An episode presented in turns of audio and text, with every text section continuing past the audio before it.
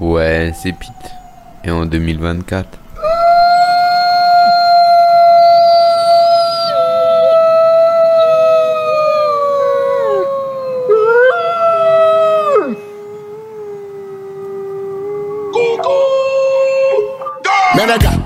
the bitches say I'm delicious. I'ma have all you motherfuckers laying in ditches. I'ma kill all you rappers, I'ma aim with precision. They was rocking with your ass till they made a decision. All my friends making mans cause they know I'm my bitch. A lot of entertainers crash, I can see the collision. Destined to make the money, I was great at the division. I finna take all your food and I'ma eat up the dish. Hey, everything up off the table, I'm starving.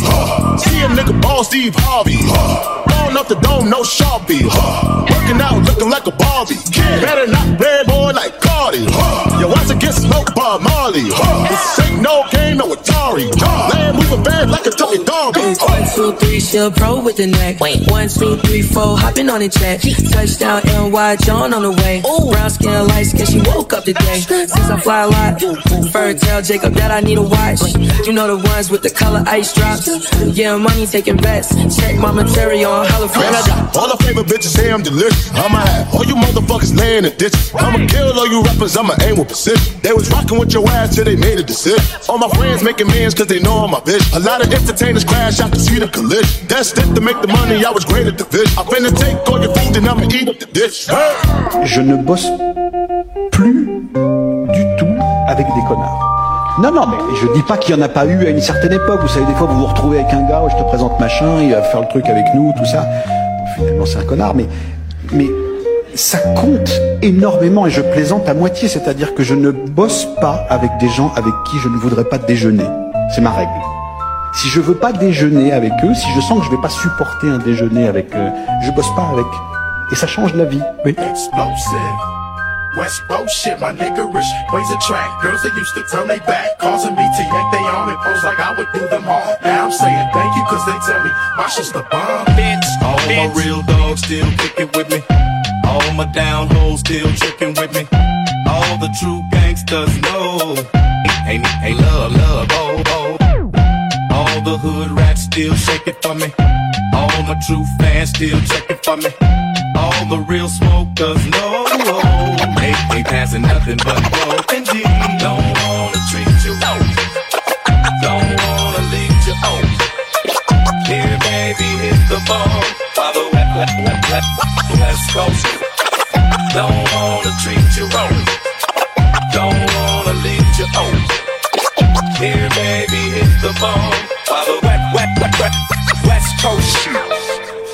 L'amnésie de l'époque. Vous vous rendez compte ou pas? L'amnésie de cette époque-là, de 2020 à 2023, puisqu'on en est là. Il y a un truc qui s'est resserré sur l'instant à travers les réseaux sociaux principalement, parce qu'en fait finalement ça devient la seule source d'information de beaucoup beaucoup de gens de cette génération, fait que les gens sont au courant de rien. Mais de rien. Je crois que c'est la surinformation. Non, c'est pas la surinformation. C'est c'est le rétrécissement de l'information. Et le sensationnalisme aussi. Oui, mais du coup, on on s'intéresse pas à ce qui s'est passé avant. On consomme l'info comme un divertissement. Ouais, mais on parle pas d'infos, on parle de culture. Il y a un moment, on sait pas ce qui s'est passé il y a 50 ans. Tout ce qui se passe aujourd'hui découle, de- enfin, de- ça a toujours été comme ça, de ce qui s'est passé avant. Aujourd'hui, les- on, on- on- on digère les influences sans comprendre d'où vient cette influence. Il n'y a plus aucune compréhension de d'où ça vient, pourquoi c'est comme ça, etc. En dehors du fait que c'est un peu triste, je pense que c'est un peu dangereux. Ouais, c'est dangereux. Ouais. Je suis d'accord. Mais je me en rends même compte temps- en parlant, c'est-à-dire qu'il y a vraiment aucune, euh, il y a, il y a plus aucun contact avec le passé, même pas de, de 50 ans, c'est pas loin. C'est-à-dire que c'est, euh, ça aide à comprendre mieux ce qui se passe aujourd'hui, et même politiquement, même géopolitiquement. C'est-à-dire qu'aujourd'hui, les gens se concentrent sur l'information émotionnelle de l'instant, mais il n'y a plus aucune tentative de, mais pourquoi on en est arrivé là? Bien sûr. Moi, je suis assez d'accord sur le fait que c'est euh, un des trucs qui est dangereux à notre époque, euh, ce, ce- ce manque de culture. Mais il y a plus aussi, je crois, cette valorisation de la culture. Dans le sens où c'est plus vu comme une qualité ou une arme ou quelque chose. Les gens pensent qu'ils en ont pas besoin. Mais alors, moi, j'ai une question à te poser. À ton avis, pourquoi?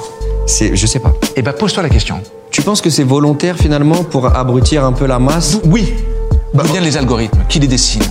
Oui, c'est des gens qui ont pour objectif qu'on passe plus de temps comme ça parce qu'ils nous vendent de la Et pub. peut-être même juste te vendre quelque chose. Mm. Souvent des conneries. Ouais, c'est vrai. C'est vrai. Moi. C'est marrant, ça m'a fait ça parce que la, la première fois que je suis allé aux États-Unis, c'est le sentiment que j'ai eu.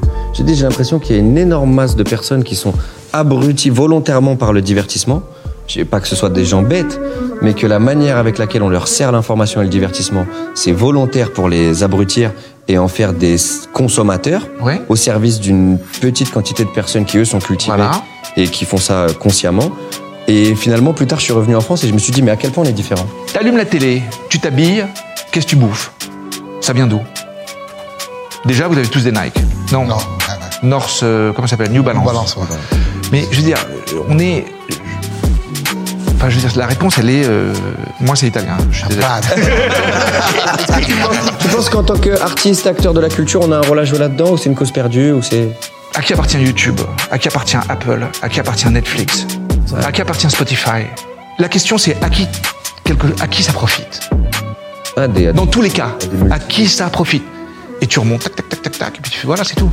Non, mais je, suis- je, suis- je suis d'accord, euh, je suis d'accord avec toi que qu'il y a quelque chose là-dessus. Et je pense que a, nous, on a, aussi on a une carte à jouer.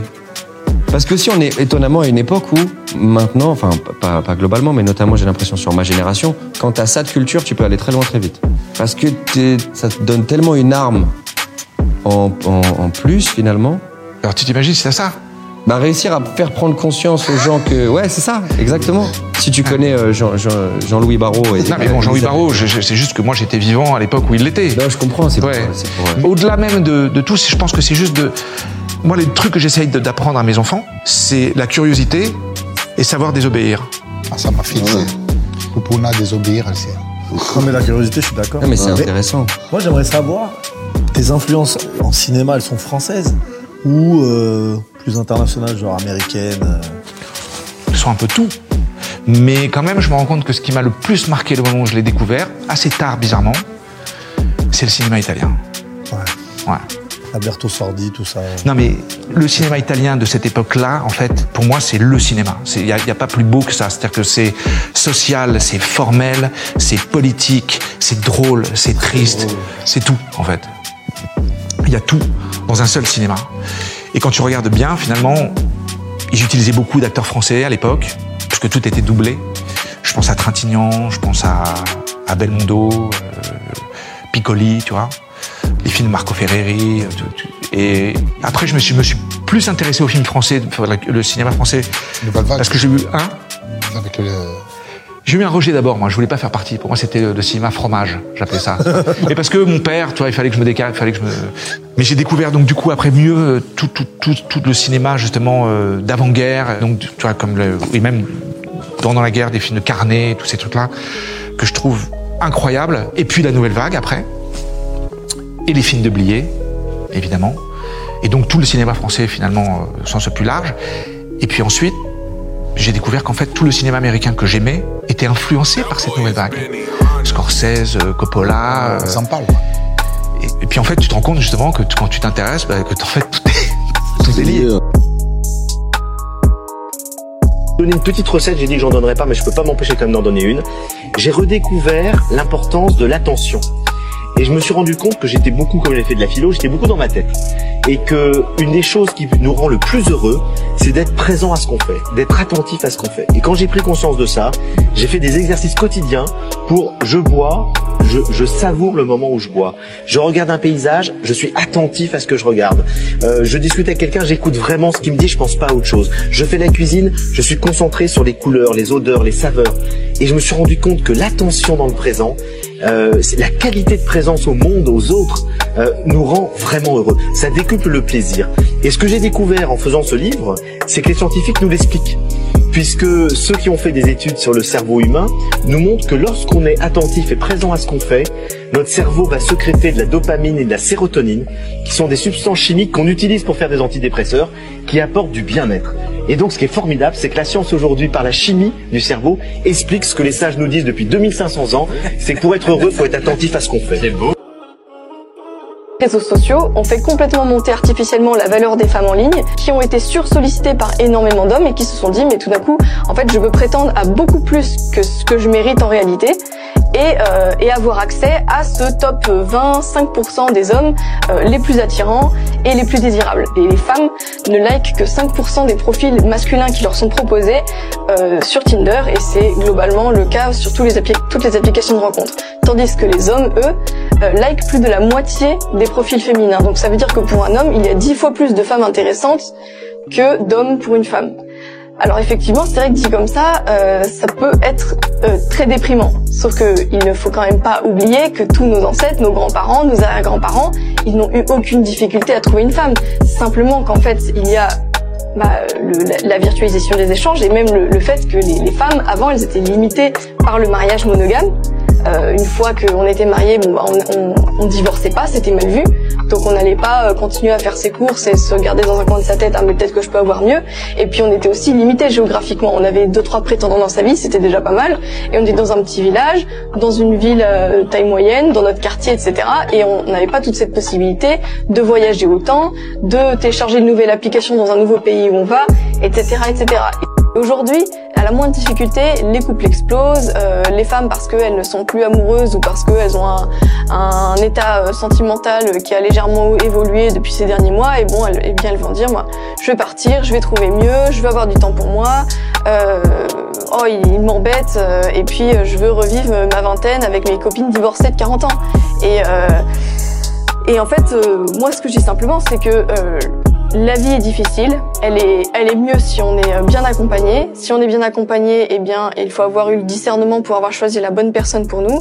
Et surtout, il faut euh, être conscient que voilà, il va falloir avoir, les épaules les épaules solides pour affronter euh, ce qui n'ira pas dans la vie. Et, et, en chaque homme réside un homme de valeur. Ça ne veut pas dire que chaque homme est un top modèle, mais que chaque homme est capable de se surpasser, de devenir une meilleure version de lui-même. Et c'est en cela que l'instinct euh, de l'hypergamie qui peut peut-être en fait la, la, la, meilleure aussi la meilleure donnée pour l'homme, c'est que c'est la meilleure forme de développement personnel. Vous êtes chez vous très discrètement, vous vous levez de votre lit, vous ne prévenez personne. Si en plus il y a déjà personne, c'est beaucoup plus facile. Si par aventure il y a déjà quelqu'un dans votre lit, dans votre chambre, dans votre appartement, vous avancez à tâtons et là, prenez le large. Partez. Prenez la tangente. Le pas de côté, l'école buissonnière. L'inconnu commence là, au bas de la rue, l'aventure est là. Là, on ne s'y attend pas. Abandonnez tous vos vaches cochons, les mille obligations, prison, raison, et même, même les sentiments qui nous attachent. Les liens, coupez-les. Vous les retrouverez un jour, vieux, plein d'usages et raisons, vous retrouverez le chemin de votre maison. Mais en attendant, Sentez ce souffle, sentez-le qui vous prend. Là, près de vous, il doit y avoir un, cours d'eau, un ruisseau, une mer, un océan, une mare au diable, une mare au canard. Quelque chose, un cours d'eau qui nous relie au grand tout, au grand bleu. Vous êtes là? Une embarcation, un rafio, euh, un paquebot, un bateau, une moto? Mettez-vous dedans. C'est parti. Guettez le vent. Guettez le vent, un souffle de quelque chose. Un souffle de brise, de bise, de bise, quatre bises comme chez moi. La tramontane, le sirocco qui amène le sable rouge sur nos peaux trop blanches souvent. Trop blanc, trop blanc. Et là Et là c'est parti. Toute voile dehors On y va. Flanquez le grand phoque. Bigardez les sourdines Choucardez dans les flanquettes. Vent de force main C'est parti, ce voyage, cette aventure, tout est nouveau, tout est inconnu, tout est réinventé, tout recommence. La joie là, tu l'entends pas, ce tocsin qui bat dans ton corps, gamin? Tu l'entends pas? Mais ce voyage-là, tu peux le faire dedans. Tu peux être ton propre chirurgien, t'ouvrir à cœur ouvert. Tout ça, c'est une question de dosage. All eyes on me. Live life of a thug nigga until the day I die. Live life of a boss player. All eyes on me. Live life of a thug nigga until the day I die. Live life of a boss player. It's even getting hot. Hey, to my nigga Pac. Live my life as a thug nigga until the day I die. Live my life as a boss player. It's even getting hot. These niggas got me tossing shit. I put the top down. Now it's time to floss my shit.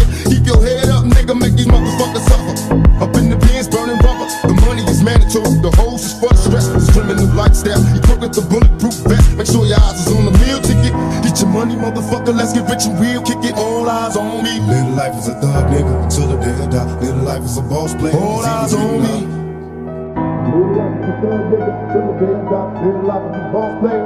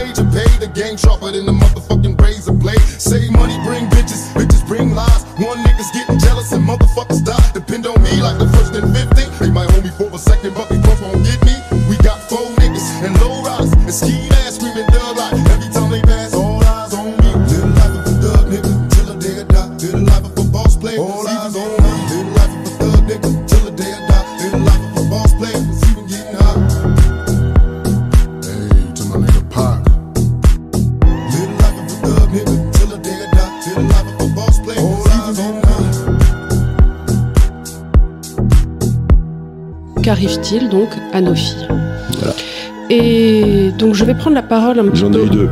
Tu en as eu deux, sachant Dont que tu en as eu quatre. voilà, donc j'ai une sœur, on est euh, fille-garçon, fille-garçon, moi je suis l'aînée.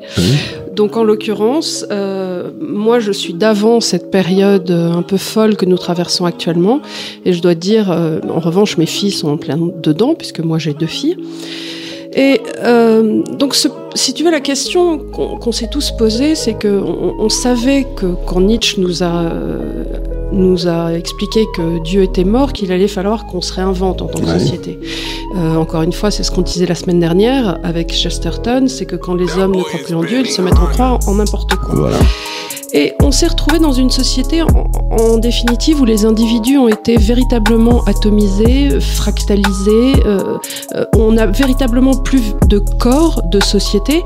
Et donc, on a essayé d'expliquer aux individus que toutes leurs valeurs individuelles euh, seraient euh, seraient valables et que toutes leurs demandes immédiates, euh, presque narcissiques, devaient être euh, instruites directement et de, de- dans une certaine immédiateté, un petit peu comme un nourrisson de, de deux ans, c'est-à-dire je veux quelque chose, je dois l'avoir.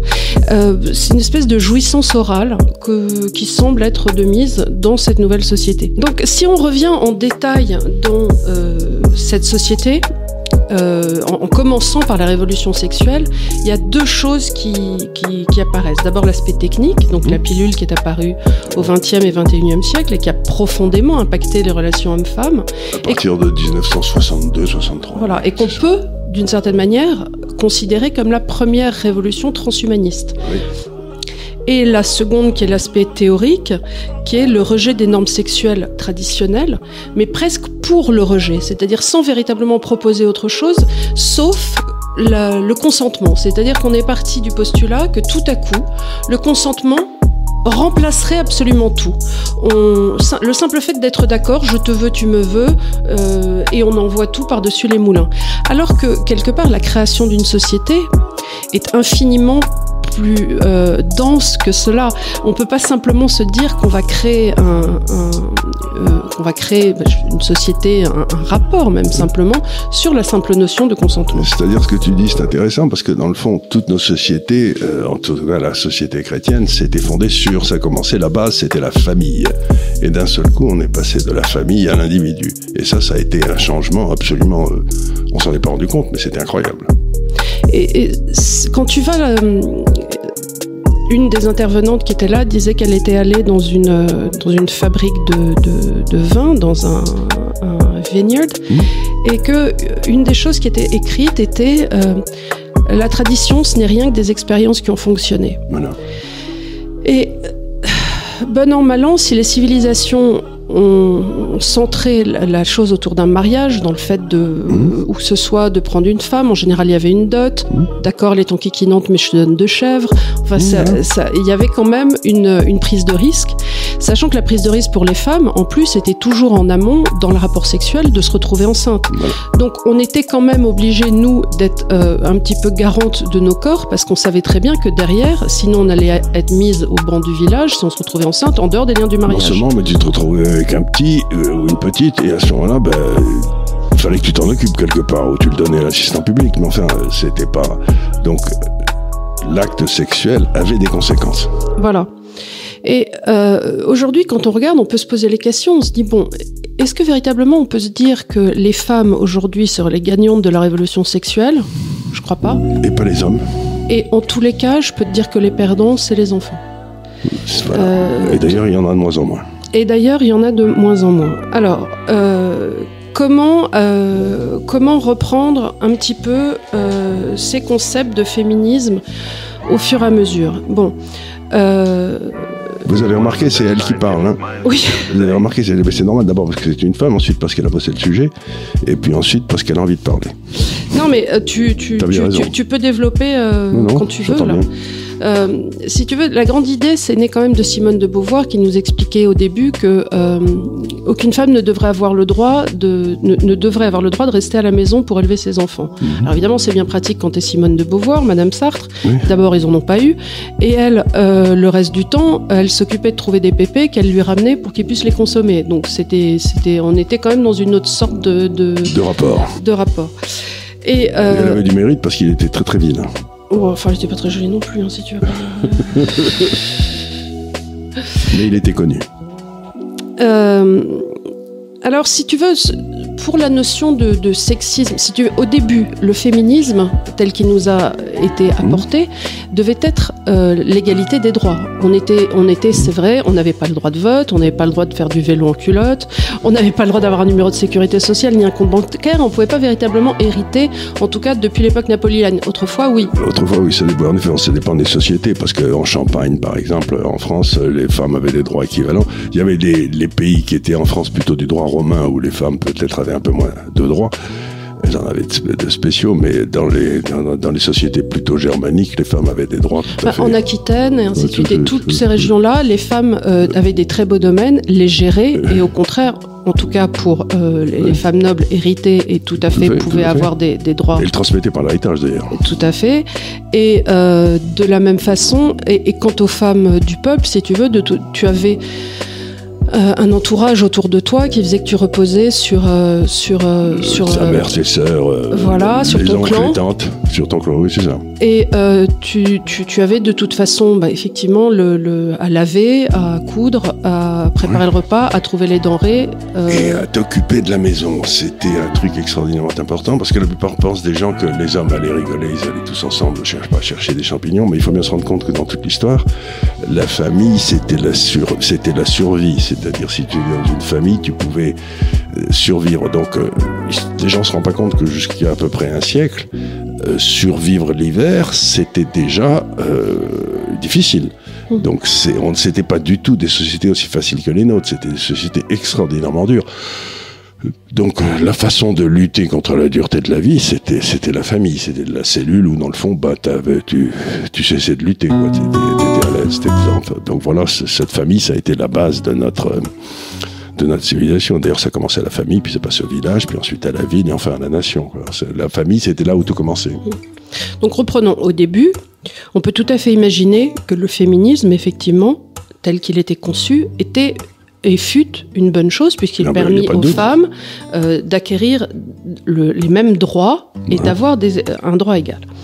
Ensuite, on arrive à une période où tout à coup, euh, tout un tas de personnes se sont revendiquées d'un certain féminisme. Euh, alors attention, c'est un féminisme qui ne s'offusque pas du fait que certaines femmes soient voilées quelquefois contre leur consentement, mais par contre qui va t'expliquer que euh, les femmes euh, auraient des différences de salaire et que nous ne serions pas payés à égal euh, pour travail travail égal. égal. Voilà, on a eu ça cette semaine avec Madame Borne qui nous a fait un très joli tweet. en- en Encore. Alors qu'on sait très bien que c'est pas vrai. Alors qu'on sait très bien vrai. que c'est pas plus vrai. à l'heure actuelle. Donc Et- elle ne sait pas où elle ment. Ou elle ne sait pas où elle ment. euh, dans les deux cas, euh, C'est impardonnable. C'est- Exactement. Ce qui pose aussi la question, euh, malgré tout, de cette fameuse égalité homme-femme. Alors, euh, encore une fois, les gens ont du mal à comprendre la différence entre les égalités de droit, que nous devons tous avoir, et les possibles différences qui existent entre les Le deux résultat. sexes. Voilà. Il y a des inégalités physiques entre les deux sexes. Par exemple, nous, les femmes, n'avons pas du tout la même force dans le haut du corps. Vous pouvez faire ce que vous voulez, vous, vous aurez jamais la force physique euh, d'un homme. Et pourquoi devrait-on Je Voilà, bon. Et aussi, euh, il existe quand même des inégalités. euh, Mais les en- femmes ont le muscle le plus important dans le corps. C'est celui qui permet l'expulsion des enfants quand elles sont enceintes. Et c'est un muscle qui n'a pas d'équivalent chez les hommes et qui est d'une force absolument invraisemblable. Donc, euh, ben, nous, on l'a pas parce que euh, on n'a pas vraiment l'utilisation. Mais les femmes ont le muscle le plus fort. Mais, Mais- par exemple, le cerveau féminin, au travers des études, on le voit, est beaucoup plus précoce Oui, euh, dans la petite enfance. D'ailleurs, les filles sont souvent euh, meilleures à l'école parce que plus vives, elles ont des Elles compétences. ver- plus tôt. elles ont des compétences verbales bien plus grandes. Mhm. Il paraît que ça serait lié aux oestrogènes. Et parallèlement, les hommes seraient beaucoup plus compétents dans tout ce qui est euh, les compétences aérospatiales. Euh, D'ailleurs, il n'y a 7%, que 7% de femmes pilotes de ligne. Euh, un par choix, parce qu'il faut aussi remettre ça dans le contexte. C'est-à-dire, on dit toujours oui, mais les femmes, mais c'est parce que par choix, les femmes d'elles-mêmes ne vont pas aussi vers ces métiers-là. Ça, c'est quelque chose de très important. Il faut revenir en amont. C'est que ça, c'est quelque chose que Jordan Peterson dit très souvent. Il dit, mais vous me faites rire avec vos histoires d'égalité. Il n'y a pas assez de femmes CIO, il n'y a pas assez de femmes. Dit, mais à la base, est-ce que les femmes font ce choix? Est-ce que les femmes, quand on, pose la question au travers des études, les femmes font toujours le choix de plus de flexibilité, d'un contexte de travail qui leur permettra d'être plus épanouies pour elles-mêmes, alors que les hommes qui sont naturellement poussés par la testostérone vont vouloir des, des boulots qui soient beaucoup plus en confrontation? C'est tout à fait vrai parce que on le voit par exemple dans les grands cabinets d'avocats, les femmes arrivent très rapidement à euh, associer adjoint. Mais pour devenir associé, il faut travailler 80-90 heures par semaine euh, pendant 10 ans, et puis ensuite tu deviens associé. Mais il y a des tas de femmes qui n'ont pas envie de travailler 80-90 heures par semaine, c'est c'est- bah, bah, bah, non, parce qu'elles peuvent pas, puis parce que c'est pas dans leur, j'imagine, c'est pas dans leur nature. Donc d'être complètement autiste sur le boulot, c'est un truc que les, les mecs font plus. Et donc euh, naturellement, bah ils se battent contre les autres qui font 80 heures, puis finissent par être le chef. Mais moi, quand j'étais petit, le but des garçons, quand on jouait ensemble dans la cour, c'était, il y avait une, il y avait une petite colline on montait sur la colline et on se tapait dessus pour savoir celui qui serait capable de rester en haut de la colline, tu vois. C'était un jeu intéressant. mais, mais on se tapait très bien. C'était une sorte de sport. tu vois, Sur Ouais. lequel on restait plus longtemps. Euh, Il y avait jamais une fille qui jouait avec nous. Ça n'intéressait pas le truc d'aller sur la colline. C'est ton histoire de Brett Éché. Là, il faut lui couper. Il faut Il couper. faut les couper les ongles tout court. Ouais. Ça les longues à raconter, donc on va faire une autre fois. Mais euh, quand tu regardes, c'est vrai que les, femmes optent davantage pour des métiers sociaux, relationnels, d'aide aux personnes, et les hommes plébiscitent beaucoup plus des métiers beaucoup plus réalistes. Et on l'a vu en Suède, parce que la Suède, c'est le pays. euh, euh, voilà, c'est le pays. c'est de le Farrell 2005. Voilà, mais les, en Suède, vous savez qu'on reconnaît bien la Suède, parce que pour des tas de raisons familiales, mais euh, c'est le pays qui, depuis un siècle, a fait plus d'efforts pour que les femmes aient les mêmes chances que les hommes. Et ben, c'est le pays où la différenciation des métiers entre sexes est la plus forte. C'est-à-dire que les femmes sont toutes médecins, infirmières, etc. Et les hommes, ils font tous des, des camions et des voitures rouges, tu vois. C'est, euh, et, Un bœuf, une patate, oui. voilà pour le déjeuner. Et donc, on peut pas s'empêcher de penser que si on laisse les gens libres, et c'est le but de l'Institut des libertés, c'est qu'en fond ils choisissent pas en fonction de ce que leur dit, mais que c'est eux-mêmes qui choisissent, ben, il semble bien que les hommes, les femmes s'intéressent plus aux, hommes, aux, aux êtres humains, et puis les, les hommes s'intéressent plus aux, aux, aux bitoniaux, aux voitures, aux- à des choses. Donc les, les femmes sont beaucoup plus tournées vers les autres et les hommes sont tournés vers euh, comment je fais une, comment je fais un meilleur tour- tournevis quoi. C'est euh, Ouais. moi j'avais un de mes copains italiens qui a fait une énorme fortune. euh, qui était un ingénieur, euh, etc. Et, et lui, il avait une collection qu'il aimait beaucoup, c'était un ingénieur, il avait une collection de tire-bouchons. Parce que vous imaginez pas le- le- le- les, les inventions qui ont eu lieu pour enlever ce foutu bouchon de la bouteille. Quoi. C'est, mais il, y a des, il avait des tire-bouchons qui étaient invraisemblables. Donc, euh, j'imagine pas une femme faisant une, co- une, une collection de tire-bouchons, tu vois ce que je veux dire? Non, non plus, non. Mais euh, ce qui est intéressant dans cette histoire de pourquoi on serait plus attirés, nous les femmes, vers les, vers les compétences verbales et pourquoi les hommes seraient plus attirés vers euh, quelque part les, des métiers d'opposition, euh, dépend aussi beaucoup de nos hormones. Euh, si tu veux, structurellement, l'homo sapiens qui est derrière chaque homme est tourné vers l'acquisition de la femelle. Or, nous savons tous que euh, la femelle étant naturellement hypergame, on y reviendra, euh, 80% des femelles vont s'intéresser à 20% des mâles. Tou- Toujours. Donc, en tant que mâle, tu dois être en haut de la colline si tu veux intéresser la femelle. Si c'est bien pour ça. si tu veux si transmettre tu veux transmettre tes, tes gènes. Donc, c'est bien pour ça que vous vous foutez sur la gueule depuis l'âge de 4 ans pour être en haut de la colline, pour que les filles qui sont en bas vous regardent en disant Bah, moi, je veux celui qui est en haut de la colline. Je veux pas celui qui est en bas Et qui se fait euh, ramasser. et qui se fait ramasser. C'est pas le loup dominant. c'est tout le problème d'Agnan. Oui. Parce qu'il est toujours en bas de Agnan, vous savez, c'est le. C'est le gars dans le petit Nicolas, là, que, le favori de la maîtresse et tout, euh, qui a des lunettes et qui, euh, que tout le monde déteste. Ben, il est jamais en haut de la colline, lui. Oui, mais c'est pour ça que quand un Agnan arrive enfin par la politique ou par la littérature ou est-ce Oui. que je sais, ou par la philosophie au pouvoir, il se venge pour être une fois en haut de la colline parce que naturellement, suivant l'ordre des choses, il n'y était pas. Et donc on dit ah c'est des hommes à femmes, bah, c'est des hommes à femmes parce que toute leur enfance, Il y a pas ils une femme étaient qui les a jamais en haut de la colline. C'est exactement ça. Donc c'est euh, c'est un et on le dit on le dit aussi beaucoup, mais j'imagine que c'est vrai, c'est que les hommes peuvent tout à fait euh, se marier en bas, c'est-à-dire trouver quelqu'un en dessous, et les femmes elles veulent toujours se marier plus haut, c'est-à-dire que On appelle ça être hypergame. C'est l'hypergamie des femmes. Hypergamie des femmes. Et donc C'est sociologiquement euh, factuel. factuel. Et donc, ce qu'on essaye de dire là, si vous voulez, c'est quelque chose de, euh, de, profond, c'est que il y a un prince charmant avec une petite boniche, mais il n'y a jamais une princesse avec, avec le, le charpentier, quoi. Ou assez rarement. Alors là, on arrive un petit peu, euh, je pensais y arriver un peu plus tard, mais allons-y, euh, dans le, le- le dur du sujet, qui est aujourd'hui la sexualité imposée aux femmes. Si tu veux, naturellement, ce que les femmes n'arrivent plus à comprendre aujourd'hui, c'est qu'elles sont traditionnellement les gardiennes du temple. Elles ont accès euh, à absolument tous les hommes de, de la colline et en bas.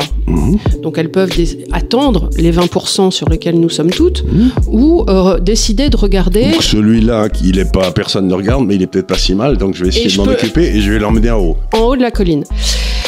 Au lieu de ça, on est à... passait tout le temps. Hein. Ce qui est- évidemment. Si une femme regarde un homme et lui dit Toi, tu devrais être en haut de la colline. Ah euh, bon, tu crois Lui, il n'est pas convaincu, mais enfin, il y va parce que. Il y va parce qu'il se dit ah bon bah peut-être euh, voilà. Voilà. Bon et, euh, et d'ailleurs euh, c'est comme ça qu'on a déclenché pas mal de guerres euh, Oui, depuis la belle Hélène. Mais euh, la question qui se pose aujourd'hui c'est que euh, on a de, ces féministes à la, à la con pardon ont décidé d'expliquer aux femmes désormais que leur euh, bien-être passerait par une sexualité soi-disant égalitaire avec les hommes. Alors, premier point, on vient de voir que d'abord, c'est pas vrai. Il y a 20% d'hommes qui peuvent être euh, effectivement avoir euh, ce que je- on peut dire un certain choix du roi encore si les filles couchent parce qu'autrefois elles couchaient pas. Non. Et les 80% autres qui sont en chien, hein, qui n'ont pas un, un coup d'œil, qui de toute façon sont là en se disant bah Personne ne me regarde. Personne me regarde. C'était la blague de, de Roland McDan à l'époque. Il dit moi ma femme c'était pas la plus, je leur courais après, je leur courais après. La mienne c'était pas la plus jolie, mais c'était la moins rapide. Donc c'est celle qui veut bien. Hein, les- bah, voilà, voilà, voilà. C'est ce que disait mon cher frère qui aimait beaucoup les femmes. Et, euh, il est toujours là d'ailleurs. euh, Il disait toujours, quand on lui demandait quel est ton type de femme, il disait celle qui disent oui. Quoi. C'est, euh, Voilà. voilà, c'est donc, si tu c'est- il y avait il y avait un côté euh, je galope, je galope, et puis j'attrape ce que je peux. Quoi. Et l'autre chose aussi dans les 20% qui peuvent se permettre le choix, c'est que tu tombes du coup sur des types qui vont être dans cette espèce de narcissisme, d'instantanéité, euh, de consommation, et, euh, et ça ne fera pas d'eux potentiellement euh, Un bon mari. un bon mari, Ou un le- bon le- père. un bon père, euh, que, que tu voudrais, puisque au contraire ils sont dans cette consommation narcissique. Donc c'est- quelque chose aussi à regarder. euh, C'est-à-dire que est-il- les femmes, dans leur, euh, dans leur euh, recherche sexuelle nouvelle, là, finalement, elles se concentrent sur les mêmes 20% de mecs qui, du coup, voient pas du tout pourquoi ils devraient se fatiguer. Quoi. Oui, et qui du coup, en plus, euh, sont-ils vraiment sur la colline? Pas parce que, parce que on a expliqué, donc euh, revenons, on explique aux femmes désormais qu'il faudrait euh, surconsommer pour être. Alors comment ça euh, Tu es coincé euh, Comment ça? Alors on voit apparaître plusieurs choses. D'abord une sursexualisation de gamines au travers des réseaux sociaux. Donc euh, c'est une course à l'échalote avec euh, des, des- des filles qui, euh, qui aujourd'hui se, se mettent en scène, mais su- sur des Instagram, sur des voilà avec bon et sans que personne n'y trouve à redire puisque c'est une c'est une lente évolution des mœurs. Euh, on trouve aussi, du coup, euh, une espèce des filles qui vont expliquer que, oh, elles rejettent ces normes et euh, elles vont faire 100 kilos et se teindre les cheveux en rouge. Comme si le rejet d'une de, de la féminité en soi serait un rejet de cette C'est pas de la sursexualisation. féminité, c'est de la beauté, parce qu'il faut bien dire une chose, c'est que les, euh, les femmes qui sont, qui sont très belles euh, attirent plus l'œil que celles qui ne le sont pas, quoi, ce qui n'est pas vrai des hommes d'ailleurs. Et, et donc, là aussi, c'est une façon de se dire, mais moi, j'aurai jamais ces 20% parce que ben, je suis pas jolie, quoi. Et, et donc, euh, elles abandonnent la recherche du type qui, l- qui, qui les trou- qui trouvera qu'elle est la plus belle. Et c'est un, c'est une grosse perte. Alors, il y a ça. Mais alors, ce qui est drôle, c'est que je me récemment, je il y avait une série quand j'étais euh, quand j'étais jeune qui s'appelait Sex in the City. Ah, je me souviens, oui. Alors ça passait aux États-Unis quand j'y étais après Beverly Hills euh, 90210 et ça passait en deuxième partie de soirée. Je l'avais regardé une fois et j'avais trouvé ça assez vulgaire à l'époque même déjà. Et euh, j'avais pas regardé plus que ça. Récemment, là, je crois, le mois dernier, est sortie euh, la suite, euh, 20 ans après, hein, un peu les Trois Mousquetaires, 20 ans après, sauf qu'elles étaient quatre. Et alors, j'ai trouvé ça assez intéressant sur euh, l'analyse de ce que ça représente en termes de... Parce que là, on était vraiment dans la new-yorkaise, euh, qui passait sa vie à fumer, à boire, à sortir tous les soirs, à avoir des liaisons d'un soir euh, avec tout New York. Et alors, où en sommes-nous 20 ans après? Alors, celle qui était avocate d'affaires a épousé un barman. Elle se réveille un matin en constatant qu'elle est alcoolique. Ils ont quand même eu un enfant, mais euh, elle fout son mari dehors pour vivre une demi-liaison avec une femme, et finalement c'est pas ça. Donc elle reprend. Donc on est, euh, on est Pas un dans gros succès. pas un gros gros succès encore. Bon. L'actrice principale, Sarah Jessica Parker, dans le film, euh, a fini par réussir à épouser euh, très tard le type avec qui euh, elle était, qui décède, laisse du pognon à son ex-maîtresse, donc moyen, et n'ont pas d'enfant. Donc gros succès aussi, elle se retrouve toute seule, bon bah continue à s'acheter des robes, formidable comme horizon indépassable. Alors, une, l'autre, bon, elle est partie à Londres, on la voit plus. Et celle qui est censée avoir réussi sa vie, donc a épousé un type, elle a eu un enfant naturel, un qu'elle a adopté. Et je te le donne en mille, l'enfant naturel cherche son genre, a les cheveux teints en bleu, veut qu'on l'appelle Yel. Et euh, gros succès euh, de placement aussi également. Donc vous vous dites, bon les filles, si on doit regarder le résultat qu'on donnait euh, de s'acheter des Jimmy Choo et de fumer, de boire et de sortir avec des mecs d'un nuit, une nuit, c'est pas un super succès quand même en qualité de vie. Et surtout, ça, ça veut dire qu'aucune de ces femmes n'a créé quelque chose pour le futur, c'est-à-dire une famille. Parce que quand l'autre fois, quand on voit le nom, là, c'était la, vous savez, c'était la chanson d'Aznavour, là, la maman. Oui. Euh, C'était et donc cette espèce de, de relation à la famille qui était quelque chose qui était qui était très fort et qui avait beaucoup d'influence, mais surtout et on y reviendra, j'imagine, dans le courant de la discussion. C'est ce que tu dis, c'est que sur ces quatre femmes, il y a eu deux ou trois enfants. Et donc, il y a eu une espèce d'effondrement de la natalité. Parce que ce qu'on a pensé quand on a fait la pilule, je me souviens très bien, c'était pendant les années. euh, Je suis passé euh, avant la pilule, je suis la dernière génération qui passait d'avant ou après, quoi. Avant, il n'y avait pas la pilule, après, il y a eu la pilule. Eh bien, on disait donc, les femmes vont pouvoir avoir le nombre d'enfants qu'elles veulent. C'était donc un gros progrès de la liberté. Donc, j'écoute ça, je me dis oui. Et on se rend compte qu'en fait, aujourd'hui, dans la société dans laquelle on vit, les femmes ont décidé, ou sont arrivées à un résultat, elles n'ont plus d'enfants. Et donc, on a véritablement un défaut démographique, et donc notre civilisation va, va disparaître pour des raisons démographiques. Donc, c'est extraordinaire de voir qu'on a bâti un système où finalement, ni les hommes ni les femmes ne sont particulièrement heureux, et qui, en réalité, amène à un suicide collectif. Alors, si tu regardes les chiffres, en 2022, malgré euh, une immigration quand même galopante et, et féconde, euh, la France a atteint quand même le nombre de naissances le plus bas depuis la Seconde Guerre mondiale. L'âge moyen de la mère est de 31 ans. La fertilité, euh, sachons-le, diminue dès 30 ans et nettement, euh, très nettement à partir de 37 ans. Donc les filles, l'histoire de moi je ferai un bébé à 40 ans, hyper mauvaise idée. C'est- très important ce que dit Emmanuel, parce que les statistiques de démographie, il faut utiliser, j'ai fait une petite note de 15 minutes, vous savez, c'est le nouveau truc qu'on essaye de faire pour traiter un sujet justement sur la démographie, qui, paraîtra un peu avant ça. Et ce qui est important, c'est le taux de fertilité pour les démographes, c'est-à-dire combien d'enfants les femmes en âge d'avoir des enfants, c'est-à-dire de 15 à 45 ans, mettons, euh, ont. Et ce taux de fertilité, qui pour que la population se maintienne doit être de 2,2 enfants par femme en moyenne, hein, c'est, euh, est aujourd'hui, par exemple en Corée, à 0,8. C'est-à-dire que les femmes ne se remplacent même pas elles-mêmes. En Italie, en Espagne, etc., on est à 1,2, 1,3. Et en France, dans la population euh, euh, d'origine française, mettons, on ne doit pas être très loin, on doit être à 2, à 3, à 4. Et donc, qu'est-ce que ça veut dire? Ben, Ça veut dire que dans les 40 ans qui viennent, la population italienne, la population espagnole, la population allemande et probablement la population autochtone française va baisser de moitié. C'est-à-dire qu'on a un véritable... Et puis si ça continue, on va encore baisser de moitié. C'est-à-dire qu'en l'espace d'un siècle, euh, il y aura plus de France, plus d'Italie, plus d'Espagne, il y aura plus personne. C'est-à-dire que ça, ça veut dire pas qu'il y aura plus personne, parce qu'il y aura toujours quelqu'un, mais ça sera plus la même population. C'est-à-dire c'est pas la population que d'origine chrétienne, etc. Donc on est en train d'arriver maintenant à quelque chose d'extraordinaire, c'est-à-dire que si on regarde les statistiques démographiques, on se rend compte que la grande nouvelle des 40 ans qui viennent, c'est quand même la disparition de ce qu'on appelait les caucasiens en Europe. C'est- Et, et ça, c'est vraiment la, la- la- la première page du journal dans 50 ans. quoi. On sera- Il y en aura plus. La question qu'on peut se poser, si on fait en arrière, c'est est-ce que c'est pas programmé tout ça? Ben, C'est-à-dire, je Est-ce sais pas. que, est-ce que aujourd'hui cette, euh, v- cette, cette volonté d'expliquer aux femmes euh, qu'il faudrait qu'elles soient légères, qu'elles devraient coucher, c'est assez intéressant quand tu regardes les chiffres de la prostitution. Euh, avant la guerre, il y avait 1 ou 2% d'hommes qui disaient qu'ils, qu'ils allaient voir les prostituées. Je pense qu'il y en avait plus, mais enfin toujours est-il.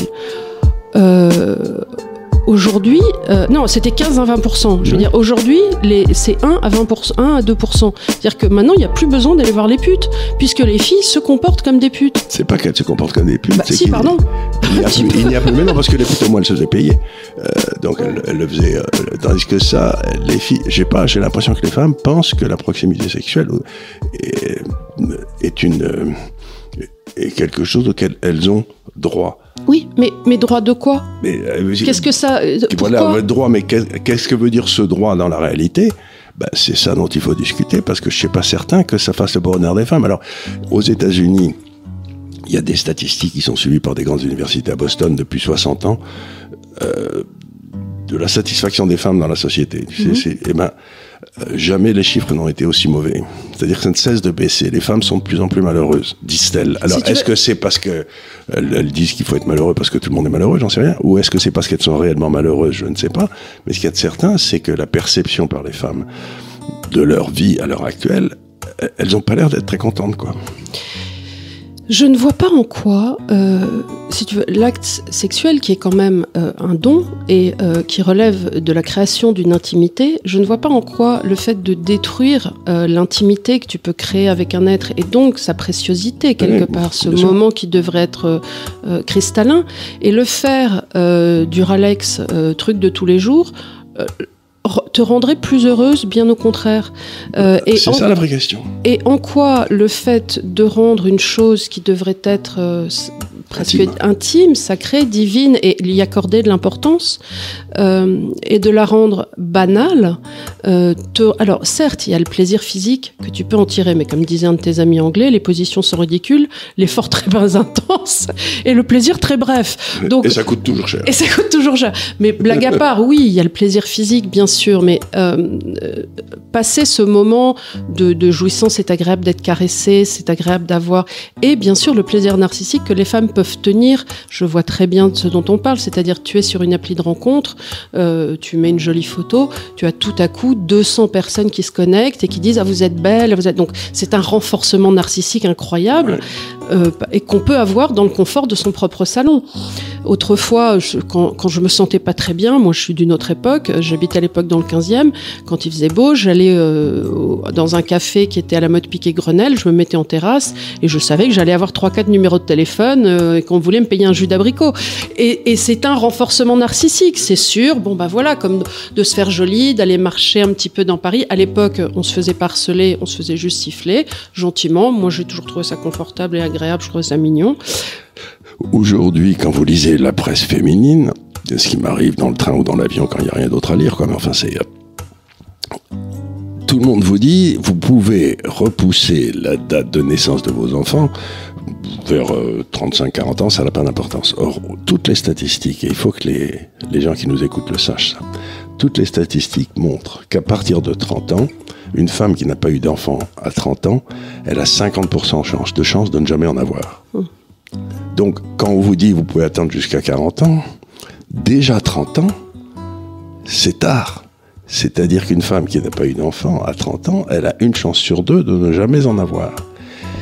Et, et peut-être, c'est peut-être pour ça qu'il y a toutes ces femmes aujourd'hui qui sont aussi malheureuses, parce que peut-être le fait d'avoir des enfants est un accomplissement pour les femmes, parce que vous avez ce don merveilleux qui est de pouvoir donner la vie, créer la vie. Moi, je peux pas créer la vie. Vous, vous pouvez, vous avez quelqu'un qui est d'un seul coup, et là, et hop, c'est quelqu'un d'autre. C'est incroyable.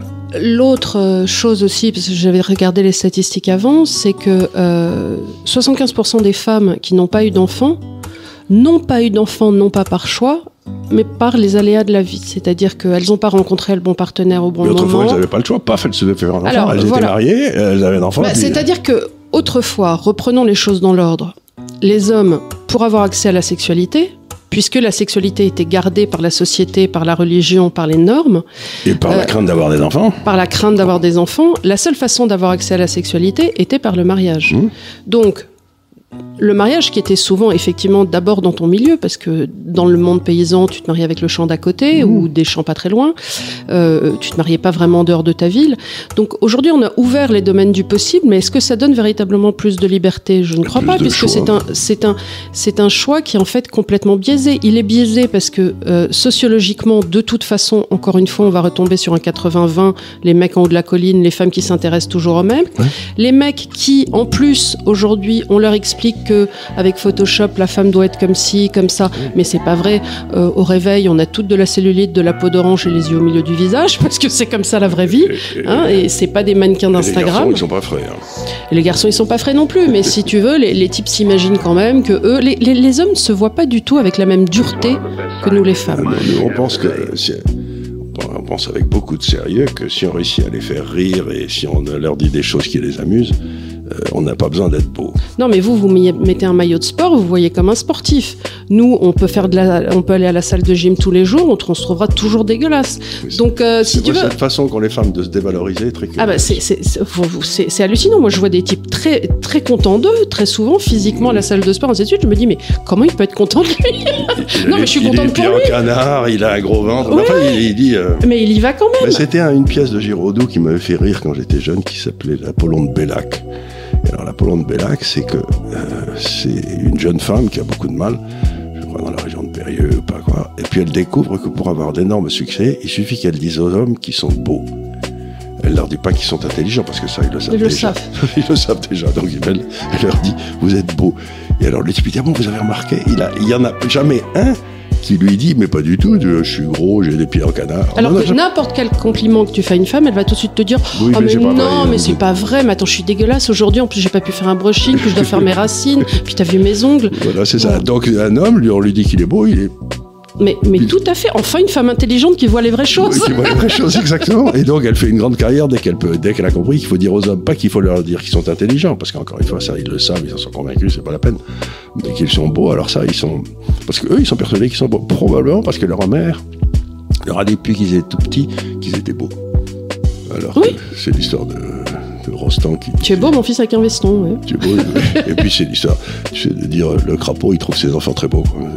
Oui, oui. Mais euh, bon, après, euh, de toi à moi, quand t'es une mère, tu trouves tes enfants beaux. hein. Ah oui, c'est très curieux ça.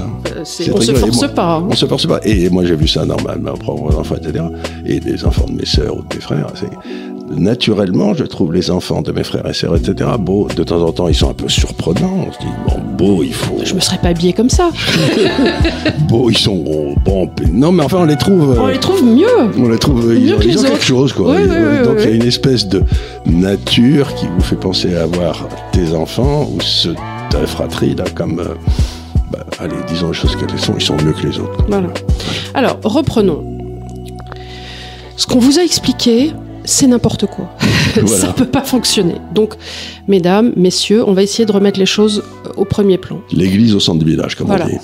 Tinder, tous ces trucs-là, euh, faut pas le faire. Ça marche pas. euh, c'est un miroir aux alouettes. Vous allez être désespéré. Euh, la sexualité pour la sexualité, pardon, mais euh, c'est pas un droit. Et même pour les hommes, ça n'a aucun intérêt. Euh, les personnes qui font ça sont shallow, sont sans profondeur et immatures. Il y a une forme d'immaturité à cette consommation. Bon. Comment rencontrer Alors, ensuite, deuxième chose, faire des enfants, c'est fondamental. C'est fondamental pour l'équilibre d'une vie. Euh, je le dis euh, en tant que femme, en tant que mère. euh, moi, honnêtement, vous me demandez aujourd'hui, la seule chose qui m'a créé du bonheur, c'est véritablement d'avoir mes filles. Je, il en ce moment, il y a quelque chose qui, qui tourne sur les réseaux sociaux, qui est euh, votre votre empire romain. C'est-à-dire, euh, il paraît que les hommes penseraient euh, une fois par semaine, une fois par jour, ainsi de suite, à l'empire romain. Oui, moi- parce que c'était le truc, si t'arrivais en haut, t'étais quand même vraiment en haut de la colline. Là, Voilà. ça, on pouvait pas faire mieux, quoi. Et donc, il y a une espèce de. C'est un truc de, de demander à ses copains euh, alors, toi, combien de fois par jour tu penses à l'Empire romain Combien de fois par semaine? Et ben moi, mon Empire romain, c'est mes filles, c'est la naissance de mes filles. Euh, spécifiquement l'aîné, c'est vrai que ce moment où tu tiens ce petit être que tu as créé, que tu sens l'odeur de son crâne, tu, ne, tu, tu arrêtes de vivre. Euh, Euh, en tout cas, tu sais pourquoi tu vis. tu sais pourquoi tu vis. Donc, et euh, quand, quand les- mes filles sont arrivées dans ma vie, par choix, bien sûr, je, je me suis, euh, j'ai tenté de me débrouiller pour euh, arriver à pouvoir euh, avoir ces enfants. L'idée d'être avocat d'affaires ou l'idée de continuer, mais c'était même pas une question. Alors après, effectivement, le problème qui se pose, c'est subsister. enfin, voilà, c'est-à-dire que il y a un moment où Il faut, il faut les nourrir, les éduquer. Ça, ça finit par coûter de l'argent, ces petites bêtes. hein. Voilà, donc si tu veux, aujourd'hui, le problème économique qu'on a, c'est qu'on est dans un rétrécissement économique, et ça, j'ai pas la solution, peut-être que toi tu l'as, qui fait que beaucoup de couples, en tout cas en agglomération, doivent travailler tous les deux pour subvenir aux besoins. Et ça, c'est pas normal. et ça, c'est pas normal. Ça, c'est pas normal. Il y a quelque chose là. Tu, tu es au courant des, des, des 3000 milliards de dettes de la France et ainsi Voilà, suite, mais- ainsi de suite. mais- Donc, mais euh, justement, mais pendant qu'ils faisaient ça, euh, ensuite, ils, on va passer d'une société qui favorise, euh, oui, qui favorise les transferts sociaux et les subventions à une société qui favorise le travail. Il est certain que si tu veux aujourd'hui, quand tu regardes, euh, là, il y avait une, une, une- un amendement qui passait chez les LFI qui était pour le maintien des allocations de parents isolés quand on se remarie. Tu te dis donc, euh, ça arrive d'être parent isolé, Bien mais sûr. ça doit être un, un- un- instant de vie. Euh, et tu peux te dire aussi que la société ne devrait pas encourager le fait d'être parent isolé. Euh, On ne parle pas subventionner le- les trucs qui marchent pas, donc et l'absence de père en particulier, qui est un des marqueurs de la criminalité. Mais donc, euh, donc, et il fallait aussi que les hommes soient, soient bien payés pour que les femmes puissent s'occuper des enfants, si elles le souhaitent. Et euh, la dernière des choses, c'est qu'il fallait donc tu passais de la, du fondement philosophique, la chrétienté, à la famille, au village ou à la ville, à la nation et à la civilisation. Et chaque fois, tu affirmais tes principes de base. Et ben maintenant, ils ont des comptes courants excédentaires, la dette a été résorbée, euh, le pays marche bien.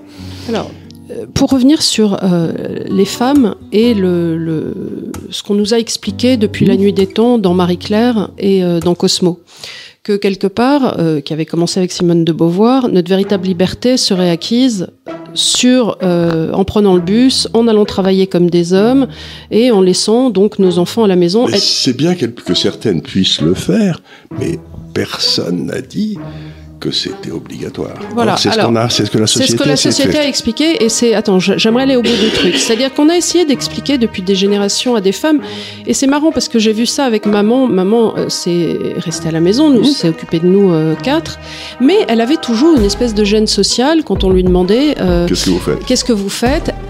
C'était un moment de flottement, comme si elle se sentait mal. Et ça, c'est la première chose que je voudrais vrai, elle dire. se sentait mal, la Elle se sentait mal, comme si elle n'était pas une femme accomplie, parce que euh, Elle n'avait pas, fait la carrière qu'elle aurait dû faire. voilà. Et euh, Mais elle avait une bonne réponse pour ça. oui, elle avait une bonne réponse. Elle me disait, euh, quand, quand on lui disait, on lui disait, euh, parce que souvent elle travaillait avec moi, elle m'aidait, elle me disait aux gens, oui, je travaille dans une société de service, euh, voilà. Et j'attends une promotion incessamment parce que je couche avec le patron. Donc c'était. Dans Oui, mais les tu dîners vois, en ville, c'était moyen. Quoi. Être obligé de s'en sortir par l'humour, on le sait tous, c'est une parade. Oui, oui, bien sûr. Et, et je sais que maman, au fond d'elle, se disait, parce que moi je le voyais quand, quand j'étais petite, elle me disait tu seras avocat d'affaires, tu feras ci. Et je sentais que pour elle, Bah, c'était. La pression sociale était très forte sur elle. La pression- Elle aurait pu être tout ça, mais elle, pou- elle pouvait pas parce que vous étiez quatre là. On était quatre. Et euh, je me souviens très bien quand, quand, quand j'ai accouché de ma première fille, à l'époque, euh, mon ex-belle-mère m'a fait envoyer une, une nanny, une nanny, ce qu'on appelait de démarrage. Et euh, je peux pas t'expliquer, je, je suis quelqu'un de très empathique et de très physique. Moi, ce bébé, c'était comme un lionceau, je pouvais pas le lâcher. Non. Ah ben, J'ai pas pu lâcher mon bébé. Et euh, j'ai arrêté de travailler. Mmh. J'ai arrêté de travailler en tant qu'avocat. J'ai j'ai lâché mon, mon contrat de travail euh, qui marchait très bien. J'avais pas de raison parce que physiquement, euh, je ne pouvais pas lâcher cet enfant. Et mon ex-belle-mère était furieuse. Elle était venue me voir en me disant mais Emmanuel, tu ne te rends pas compte dans la vie, il y a les bonnes femmes. Puis il y a les autres. Sous-entendu, si tu restes une mère au foyer, tu, tu es une bonne femme. Tu, tu ne représentes absolument plus rien. Mais ce choix, d'abord, j'ai pas eu le choix de le faire moi personnellement parce que euh, le, le- le choix de ce bébé était, était, était, était pris mal. C'était, c'était une attache. Et les, Mais ça prouve que ton instinct a su résister à la pression sociale. et, mais et c'est ça que je voudrais dire aux femmes, c'est que dans Écoutez le fond, votre écoutez votre instinct et vous en avez rien à foutre de ce qu'on pense de vous. Je, moi, quand maman ressentait Alors, les ça, femmes sont beaucoup plus sensibles parce que les mais gens bien pensent sûr, parce qu'on on fonctionne en groupe et on fonctionne par le verbal. Et donc, mais quelque part, j'ai envie de dire, mais réinventez-vous. Vous en avez rien à foutre que ce que des connes qui lisent, pardon, mais qui lisent Cosmo pensent de vous. Vous, vous vous autogérez et vous renvoyez l'image que vous voulez. Et si vous êtes bien, et vous pouvez même le faire, alors dans un monde idéal, il- votre mari va être fier de vous parce que. Et puis alors surtout, l'autre truc que j'aimerais dire, c'est que tu te dis, mais alors quoi? Tu fais des mots, mais tu vas les laisser être éduqués par des pardon, mais par d'autres femmes qui n'ont pas ton quotient intellectuel. Qu'est-ce que tu veux qu'elles transmettent à tes enfants? Et pourquoi se donnerait-elle la peine de transmettre? Donc moi, je l'ai vu, mais je l'ai vu, mais temps après temps. Des gamins des- qui savent pas bouffer avec des couverts, qui savent pas faire leur lacet, on leur met des scratchs jusqu'à 12 ans, euh, qui évidemment euh, à l'école ne sont beaucoup moins accomplis. Moi, je suis désolée, mais je suis très contente. Mes deux filles, elles ont une mention très bien à leur bac scientifique. Elles n'ont pas les cheveux roses et elles font des études brillantes. Et ça, c'est parce que moi, j'étais là tous les jours. Je crois que tu as tout à fait raison. Et donc, là, on est en train de dire un truc. euh, Vous savez qu'il y a des statistiques qui sortent, par exemple au Danemark, où ils ont des études qui remontent très longtemps, que le quotient intellectuel des enfants est en train de baisser, structurellement. Bah, je je suis pas du tout certain, mais je me dis l'une des explications, c'est peut-être que les enfants autrefois étaient élevés par leur mère, et qui avaient fait des études brillantes, etc. Et et ben maintenant elles sont élevées par je sais pas des, des Philippines allez j'en sais rien. Et, et c'est peut-être pas la même qualité quoi. Or dans les quatre ou cinq premières années c'est là où Un enfant est achevé d'un primaire à 3 ans. voilà c'est ça donc pendant Il les est trois achevé premières d'un années primaire à 3 ans. Tu mets les bases d'absolument tout. Donc, je, les enfants qu'on laisse devant des écrans pendant des heures, à qui on ne parle pas suffisamment, parce que le, le- la transmission Bah, ils de la parole, qu'on ne touche pas aussi suffisamment. C'est très important de toucher son bébé, d'être en rapport physique, surtout les trois premières années, parce que c'est un lien qui se forme. Et c'est la capacité pour l'enfant, justement, de se détacher pour devenir sa propre personne. Donc, pour se détacher, il faut qu'il soit attaché au début. Et il faut qu'il ait. Et donc c'est très important ça. Donc. Et c'est vrai aussi des hommes parce que encore une fois Jordan Peterson sur lequel on a fait une émission dit quelque chose, je crois, qui est très profond, mais qui est, qui est tout- que, tout, que tout, un- tout, tout être sait, c'est que on ne trouve le bonheur qu'à s'occuper des autres. Donc pour un homme, être euh, le, père de famille, il n'y a pas de plus grand accomplissement dans la vie, il n'y a pas de plus, de plus grande joie. Et on peut pas s'empêcher de penser que euh, dans le monde dans lequel on rentre, dans lequel on est, euh, les hommes, euh, ben, on leur refuse, on leur dit, on, on leur refuse cette joie, et les femmes, on leur refuse aussi. Donc, on nous a bourré le mou. Et le résultat, comme on a montré l'an dernier avec les garçons, c'est que les garçons, ben, ils savent plus à quoi ils servent. Et les filles, eh ben, euh, elles, bon, elles ont fait de brillantes études, elles sont. euh, et puis elles se retrouvent à 35-40 ans et elles vont à un long désert où elles sont toutes seules jusqu'à la fin de leur vie.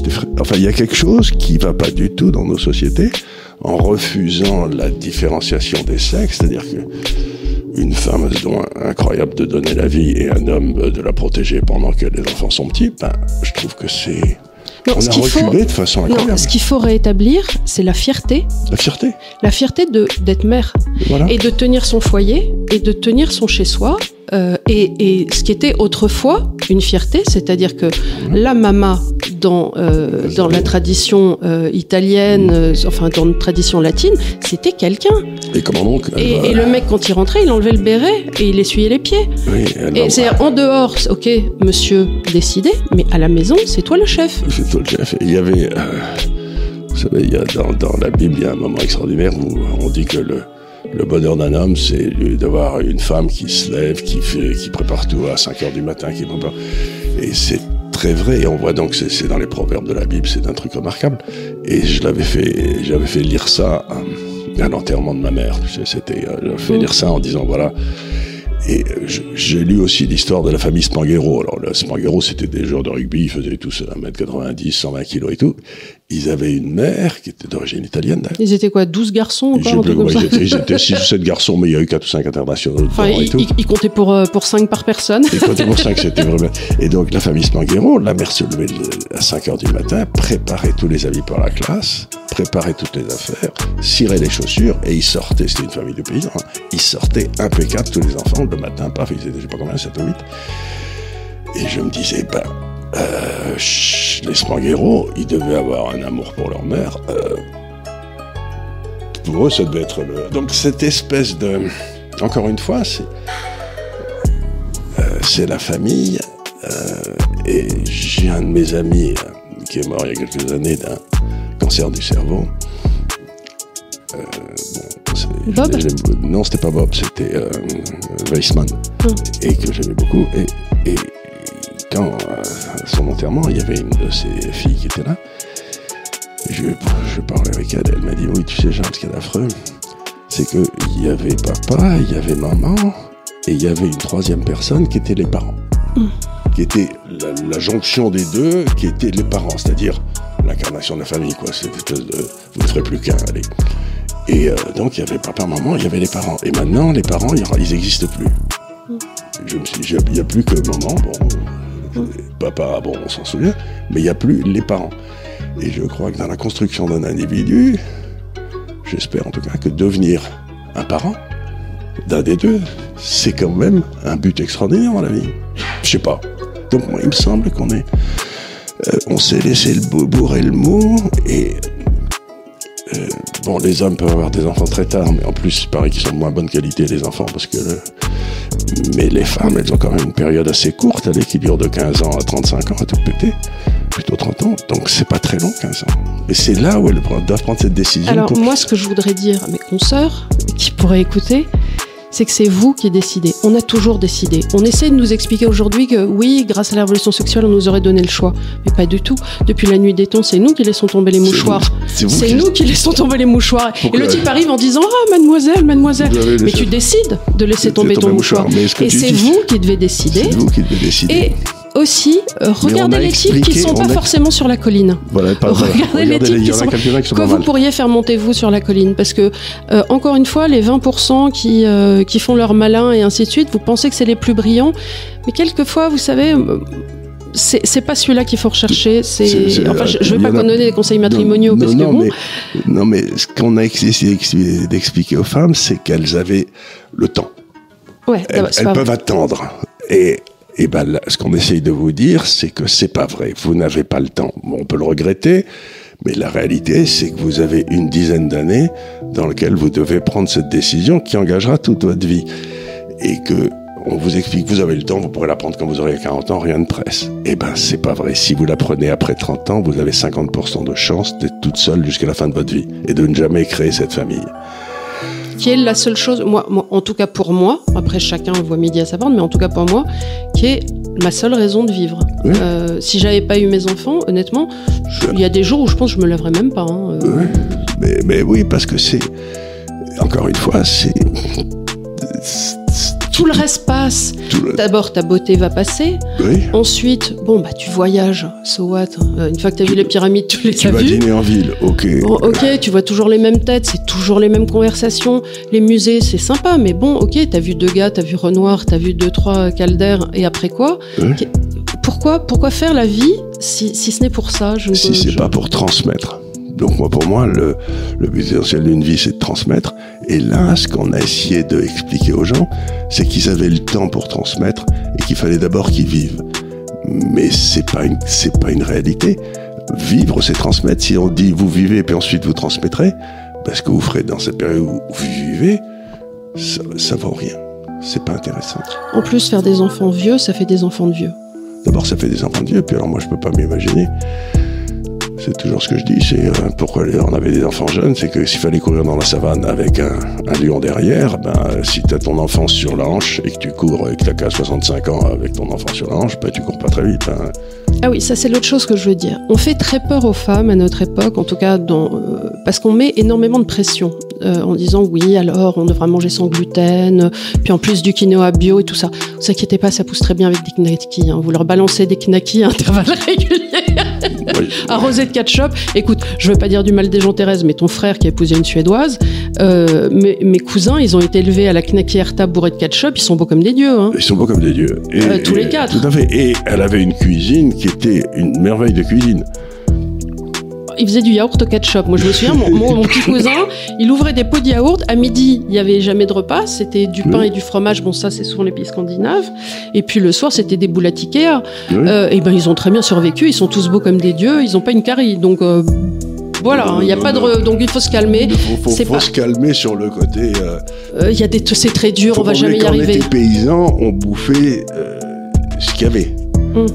S'il y avait du gluten dedans, c'était pas le truc qui gênait beaucoup, quoi, parce que oui, Il y avait. Je me souviens, j'avais lu un, un bouquin sur Bernadette Soubirou. Donc, on est euh, donc euh, dans en les. 1850, par là. Voilà, dans les, dans les campagnes. Et ils avaient un morceau de lard pour tout l'hiver qu'ils mettaient dans la soupe avec une ficelle pour faire le goût.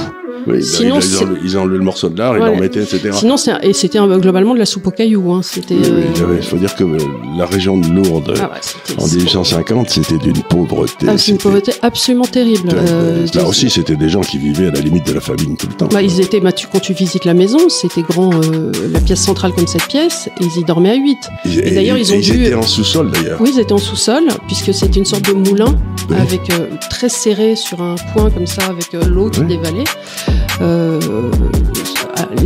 presque insalubre. Et je crois, d'abord, ils ont perdu des enfants, et ils devaient les placer, euh, Oui, parce que parce qu'ils ils y arrivaient pas. Ils n'y arrivaient pas. Et je sais qu'on plaçait des enfants comme ça, et finalement, c'était pas de l'esclavage, mais enfin, par exemple, les petites filles, vers 10-12 ans, bon, ben, elles étaient données à une famille qui était. Mais elle faisait bonne, elle faisait bonne, elle faisait boniche. Elle faisait boniche, etc. Et, et quasiment pour toute leur vie. Donc c'était quand même des vies, mais extraordinairement dures. Extraordinairement dur. Et, euh, et donc, ben, il y avait des enfants quand même.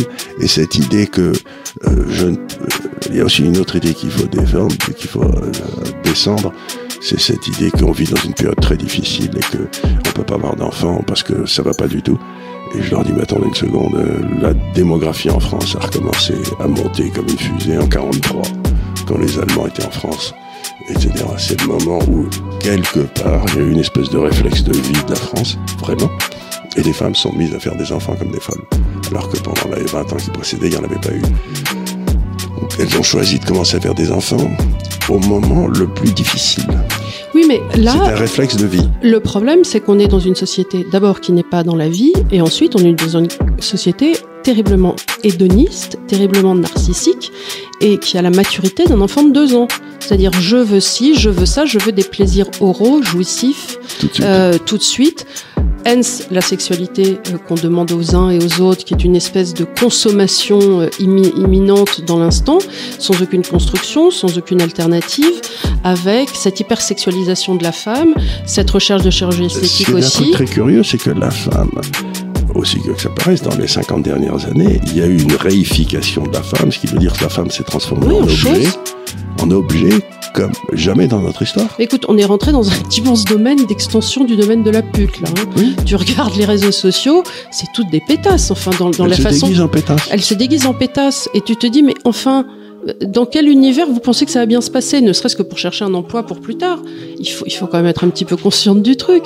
Donc c'est, je, je, surtout. Donc, on la- ne cherche pas à jouer les pères la pudeur, on dit simplement la- le- ce qu'on propose, qu'on a proposé aux hommes, ça leur plaît pas, c'était le truc de l'an dernier, et ce qu'on propose aux femmes aujourd'hui, ça leur plaît pas non plus, et, donc je, je crois que derrière tout ça, il y a une espèce de civilisation de la mort qui pousse pour ces idées qui sont toutes contraires à la vie, à la continuation de la vie. Voilà. Donc euh, encore une fois, effectivement, tu as raison de le dire. C'est pas une question de faire la morale, et je ne. C'est une question comment être heureux. Je ne me permettrai jamais de dire à quelqu'un comment vivre sa vie parce que je suis profondément libérale et attachée au fait que chaque individu doit être son propre maître. Mais en tant que tel, je me permets juste, comme euh, je le ferai avec mes filles, de vous dire, à mon avis, le bonheur se trouve plus par ici que par là. Et donc, à ce titre, j'aimerais qu'on on regarde et que simplement, si je devais dire quelque chose, c'est prenez conscience de, de vous-même, de la force, vous en tant que femme, que vous avez en vous, du choix qui s'offre à vous, parce qu'il est beaucoup plus large que ce que vous imaginez, et soyez l'acteur de votre propre vie. Ne, ne rentrez pas dans les choses qu'on vous dit être la vérité sans les remettre en question. Remettez absolument toutes ces, ces, ces, choses si de propose qu'on vous met en question. Encore une fois, la femme peut donner la vie, ce qui est un avantage inouï. Donc si on vous dit, vous la donnez pas parce que le monde est injuste, vous rayez cette personne de, cette, de, vos, de vos rayons. Et si on lui dit, vous avez le temps, euh, rayez-la aussi, parce qu'en fait, c'est pas vrai, vous avez pas tellement de temps que ça. Et ensuite, il faut bien se rendre compte que ce qu'il faut écouter, c'est qu'ils vous disent, si vous donnez la vie, eh bien, vous serez quand même beaucoup plus heureuse. Et autre chose, ne le faites pas aussi par appartenance de groupe, parce que les femmes sont très moutonnières. D'ailleurs, c'est pour ça que des marques comme Louis Vuitton de Panurge arrivent à, à fonctionner. C'est qu'on veut toutes le même sac, on veut toutes le même mec et on veut toutes le même mode de vie. Donc, on a expliqué aux femmes que pour être une femme faisant partie de la tribu, euh, il faudrait consommer du mec et en parler entre nous.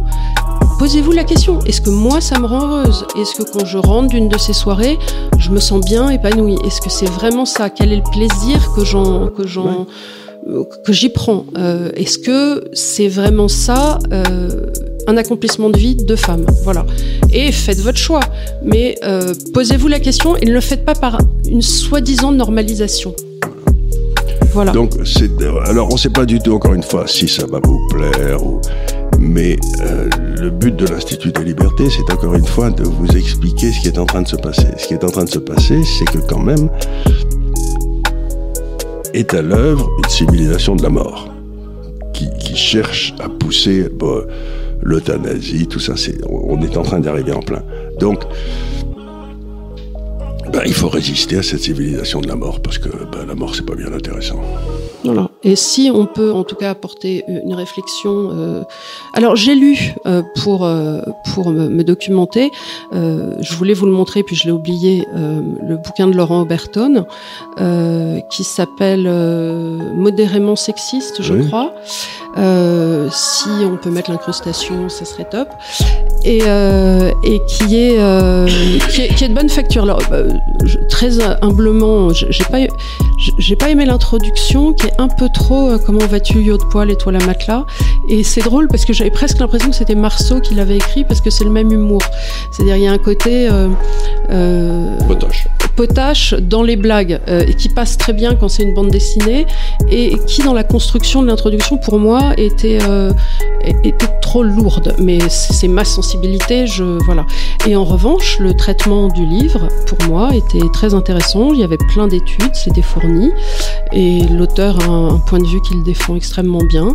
Et voilà avec euh, évidemment son point de vue qui est plus euh, masculiniste que le mien mais mais qui est néanmoins je trouve intéressant. Et lui-même étant père de famille je crois de trois enfants donc euh, recevable. Donc et si il a pris la responsabilité d'avoir des enfants. voilà, et euh, je pense que que, ça, que le, le- le- le bouquin est bien construit et étayé. Donc si la question vous intéresse, dans les bouquins récents, celui-là était très bien. Voilà. Euh, voilà, bah écoute, je crois qu'on a fait un petit tour de qu'est-ce qui va pas avec nos jeunes filles. Qu'est-ce qui va pas avec nos jeunes filles? Eh bien, ce qui va pas de notre jeune fille, c'est qu'on leur a bourré le mou avec des idées fausses. Voilà. Et qu'il faut que vous vous en libériez. et que et que et oui l'horloge biologique ça existe je suis désolée et qu'il va falloir faire avec et que faites des enfants éduquez-les vous verrez c'est formidable il n'y a rien de plus beau dans ce monde Je serais père de quoi? 11 petits enfants 11 petits-enfants. Et ils sont tous plus gentils les uns que les autres. moi j'ai réussi à en avoir deux euh, parce que j'étais un bébé d'Istilben donc euh, j'ai déjà c'est déjà un miracle que j'ai pu avoir ces deux là et j'en ai perdu et, euh, et voilà et je donc J'aurais aimé en avoir plus. J'aurais aimé en avoir plus. Si j'avais pu, j'en aurais eu plus, mais donc. Mais t'en as déjà eu deux. Écoute, hein, c'est- on choisit pas tout. Non, c'est- la conclusion, c'était on ne choisit pas tout, donc ne choisissez pas des cul-de-sac. Oui, voilà.